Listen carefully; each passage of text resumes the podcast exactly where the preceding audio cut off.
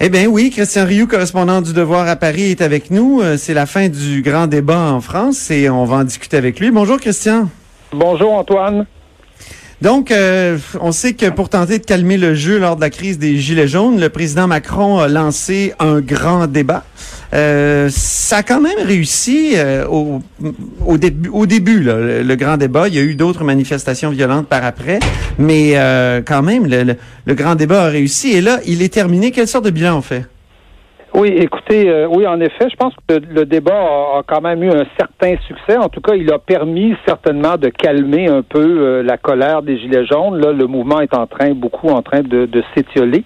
Euh, cette semaine, Édouard Philippe faisait un peu le bilan du débat. Hein. demain, la semaine prochaine, c'est le, le, président qui doit parler, qui doit annoncer là les conclusions du débat et qui doit annoncer surtout les propositions qui ressortent du débat.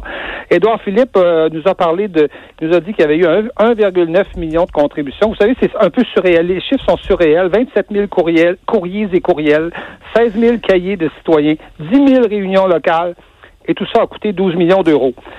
Euh, les conclusions d'Édouard Philippe, c'est qu'il y avait un roll-ball fiscal en France. C'était la première conclusion. Il y a beaucoup, je ben, que beaucoup de journalistes et de députés de On le savait. Qui, ont dit, j'aurais fait ça pour moins cher. Et euh, on, le savait en effet. On parle de mesures de proximité, on parle de d'améliorer la démocratie peut-être par des, des formes de des diverses formes de référendum, et on parle aussi de de, de l'écologie.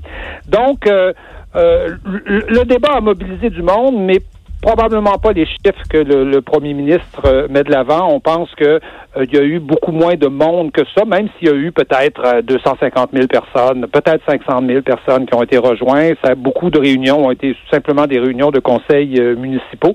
Et d'ailleurs, on se demande même comment on aurait pu lire 1,9 million de contributions. Qui est capable, qui est en mesure de, de, lire ce genre, ce genre de choses Et on, on sait et on, on, on constate que beaucoup des gens qui ont participé au débat euh, étaient des gens qui étaient proches de la famille politique euh, d'Emmanuel Macron, ce qui est peut-être un peu normal, et beaucoup de retraités aussi ont participé, ce qui est peut-être aussi normal vu que euh, vu que les retraités ont du temps, ont plus de temps pour ce pour ce genre d'activité-là.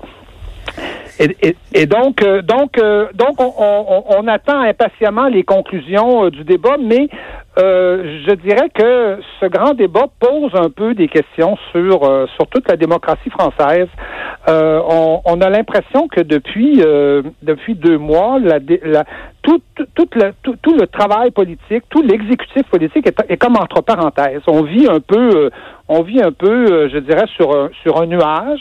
même les nouvelles ne parlent que du grand débat, de possibilités de réduction d'impôts, d'augmentation d'impôts, de, de, de, de réforme des retraites on est, on, est un peu en, apesanteur et toute la question, c'est de savoir comment est-ce que Emmanuel Macron va être capable d'atterrir après après cette, cette, cette période-là. On sait qu'il est en campagne électorale pour les élections, euh, les élections européennes et on sait qu'il a ça, qu'il a ça dans sa ligne de mire. Euh, et, euh, et donc, on se demande un peu qu'est-ce que qu'est-ce qui peut sortir de ça? Et si ça sera pas dans le fond peut-être une grande déception parce que les attentes sont grandes. Hein. Vous savez, il y a des demandes, évidemment, il y a des demandes de, réduction d'impôts, il y a des demandes de nouveaux services de proximité dans les régions, dans les dans les villages. Euh, mais on va financer ça comment? La France est un pays qui a qui a 9 cassé comme un clou, qui a 9 de chômage, qui est cassé comme vous dites effectivement comme un clou, qui a un très très gros déficit, une, une dette euh, considérable, là, pas aussi grande que celle de l'Italie, mais pas, pas très loin. Donc, euh, comment on va financer tout ça? Et, la grande question, c'est comment comment atterrir après tout ça? Et ça me rappelle, Christian, ça me rappelle un événement canadien euh, après la crise de, de Meach euh, et de Charlottetown. Il y avait eu la commission Spicer qui s'était promené. Je sais pas si tu te souviens, Keith Spicer, un ancien commissaire aux langues officielles, qui s'était promené à travers le Canada, puis avait recueilli les doléances d'un peu tout le monde. Et ça avait donné lieu ça avait donné, je veux dire, comme résultat, un rapport un peu cucu là, sur l'importance de vivre ensemble et tout ça. Est-ce que, est-ce que ce, est-ce, que ma comparaison est bonne si je dis que c'est une sorte de commission Spicer qui s'est, qui s'est je, tenue pense qu'on peut, oui, je pense que la comparaison est pas, est pas mauvaise. Je dirais que ça serait une commission Spicer multipliée par 10 peut-être ou euh, à la puissance, euh, à la puissance 10. Euh, et, et j'ajouterais à ça que euh, que, que, les attentes sont énormes. Alors, à la commission ça, les attentes étaient peut-être pas si énormes que ça, mais aujourd'hui, les attentes sont, sont considérables en France. Et ce qui est surprenant, c'est, tout le mode démocratique, je veux dire, qui, qui, est en train de se mettre en branle. Le Parlement, a, on a l'impression que le Parlement, autant vous savez, à Londres, tout se passe au Parlement. Euh, en ce moment, le Brexit, même, même s'il y a un chaos, évidemment, euh, politique, on ne sait pas, euh, mais, mais on, prend des votes à tous les jours au Parlement. On a l'impression en France que le Parlement ne fait rien et que la mhm. démocratie est sortie, est sortie des institutions et ça se passe dans la rue, puis ça se passe dans des, dans des débats. Alors, je dirais que c'est un peu, c'est un peu à la française. Hein, on a... Oui, c'est un peu à la française. Et Macron joue, en tout cas, la deuxième moitié de son quinquennat. Ça va se décider probablement la semaine prochaine. Bien. Ben, merci euh, infiniment, Christian Rioux, correspondant du Devoir à Paris. C'est moi qui vous remercie. Merci beaucoup. Au plaisir, à la semaine prochaine. Alors, c'est tout pour nous à la haut sur la colline aujourd'hui. Merci à toute l'équipe. Merci à Joanie Henry à la mise en onde, Alexandre Moranville et euh, Véronique Morin à la recherche.